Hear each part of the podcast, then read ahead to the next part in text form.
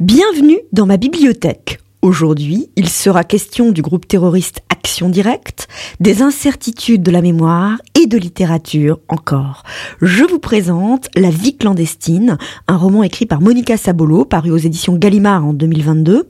Monica Sabolo est aussi l'autrice de Summer, un roman qui était paru en 2017, et de tout cela n'a rien à voir avec moi, qui avait obtenu le prix de Flore en 2013. Tout cela n'a rien à voir avec moi. Ce pourrait aussi être le titre de La vie clandestine. Dans ce roman, euh, Monica Sabolo évoque en effet le groupe de lutte armée d'extrême gauche, Action Directe. Ce groupe terroriste des années 80 est en apparence bien loin de la vie de l'autrice. Tout cela n'a donc rien à voir avec elle. Et pourtant, dans le prologue plein d'humour du roman, l'autrice est en pleine crise de la page blanche, d'étranges dégâts matériels s'accumulent dans son appartement et elle cherche en vain un sujet d'écriture. Et puis c'est en écoutant sur France Inter l'émission euh, Affaires sensibles qu'elle trouve le sujet en question. Elle va écrire sur le groupe Action Directe, et en particulier sur les deux jeunes filles, Nathalie Ménigon et Joël Lebron, qui ont assassiné le patron de Renault, Georges Bess, en 1986. Voilà le portrait que fait l'autrice des deux jeunes filles. Sur les photographies, Nathalie Ménigon a une frange à la Sophie Marceau, un visage gracieux mais insaisissable. Joël Aubron sourit, cigarette entre les lèvres, elle dégage une énergie frontale, un je ne sais quoi de buté. Elle ressemble à n'importe quelle jeune fille des années 80, étudiante en lettres, vendeuse, employée de bureau, ouvrière, volontaire, rêveuse, moins affranchie qu'elle ne le paraisse. Et dans le même temps, elles sont la mort, affichée comme un avertissement. Dans notre monde s'en dissimule un autre, dangereux, effroyablement proche, au visage juvénile. Et voilà l'espace où se croise alors le monde des terroristes d'action directe et celui du passé de l'autrice Monica Sabolo. Le territoire trouble de la dissimulation, du secret, celui donc de la vie clandestine, pour reprendre le beau titre du roman. Ce fut aussi simple que cela. Dans les années 80, un groupe de jeunes gens assassine un père de famille pour des raisons idéologiques. C'était un bon sujet. J'allais écrire un truc facile et spectaculaire. Rien n'était plus éloigné de moi que cette histoire-là. Je le croyais vraiment. Je ne savais pas encore que les années action directe étaient faites de ce qui me constitue. Le secret, le silence et l'écho de la violence. Monica Sabolo a en effet grandi dans le secret. Le secret de sa naissance, tout d'abord, puisque celui qu'on lui avait toujours présenté comme son père, et qu'elle appelle Yves S dans le roman, n'est en fait pas son père biologique, mais son beau-père. Et puis, euh, Yves S était un personnage trouble, qui travaillait pour le BIT, le Bureau international du travail. Il voyageait énormément en Afrique, gagnait à un moment de sa vie beaucoup d'argent, et puis il a même semblé à un moment menacé de mort. Et au fur et à mesure que l'autrice plonge dans l'histoire d'Action Directe, elle explore en même temps ses propres souvenirs, sa boîte noire, un personnel qui est aussi faite de violence. Mais alors me direz-vous, pourquoi y a-t-il marqué euh, roman sur la couverture de la vie clandestine? Puisque l'autrice entrecroise des éléments autobiographiques avec euh, l'évocation de faits historiques qui se sont donc euh, réellement passés.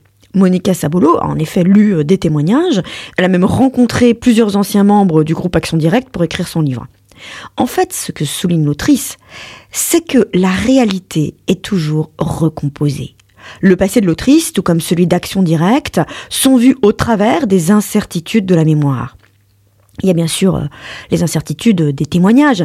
Monica Sabolo se rend compte, par exemple, que les récits euh, du commissaire Jean-Pierre Pochon et celui d'un autre policier Serge Savoie ne se recoupent pas vraiment. Ces livres ont été rédigés 25 et 30 ans après les faits.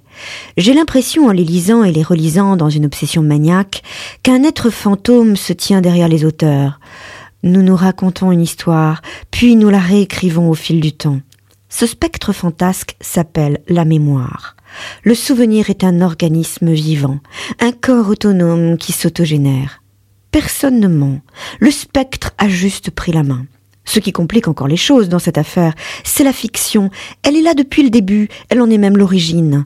Au moment où tout commence, ses protagonistes sont déjà à côté du réel, dans un espace imaginaire. L'espace imaginaire, eh bien, c'est donc celui de la fiction, de la littérature. Dans une interview dans l'émission euh, Bienvenue au club du 27 octobre 2022 sur France Culture, Monica Sabolo déclare Je me suis enroulée dans la cape de la littérature, dans le fait de transformer ces êtres en personnages, en leur donnant parfois des émotions qui sont les miennes.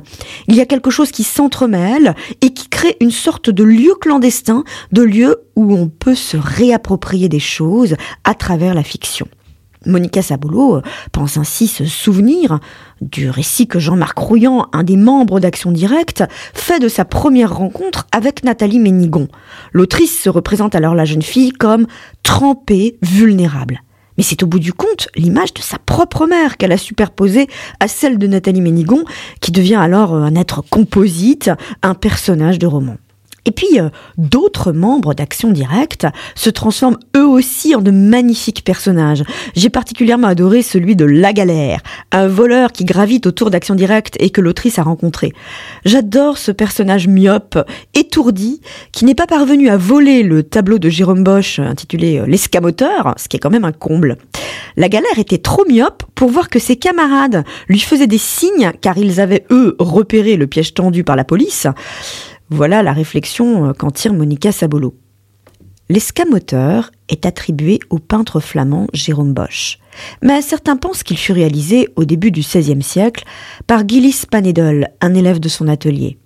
Même s'il était alors courant de voir certains grands maîtres signer des toiles de leurs disciples, concernant l'escamoteur, tout ressemble à une illusion, un tour de passe-passe, la vérité n'étant jamais là où le regard se pose.